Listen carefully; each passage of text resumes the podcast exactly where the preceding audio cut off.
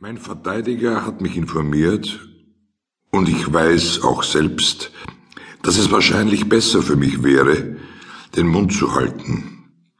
Aber ich will nichts wegreden.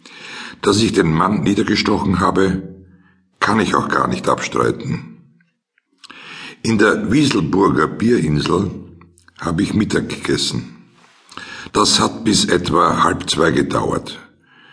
Ich bin dann in meinen Opel gestiegen, den ich auf dem Parkplatz vor der Bierinsel abgestellt hatte.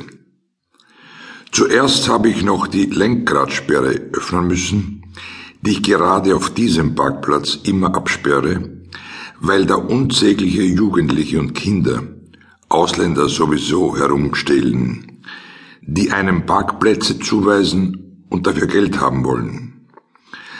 Einen habe ich vor ein paar Monaten zum Wachzimmer in der Ausstellungsstraße gebracht und angezeigt. Der ist mit einem Metallkamm auf meinen Lack losgegangen.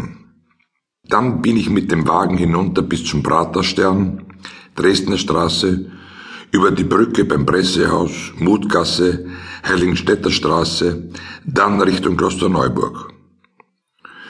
Noch vor der Stadtgrenze ist eine Baustelle, schon seit Jahren. 30 Stundenkilometer sind da vorgeschrieben. Die halte ich auch immer ein, müssen Sie wissen.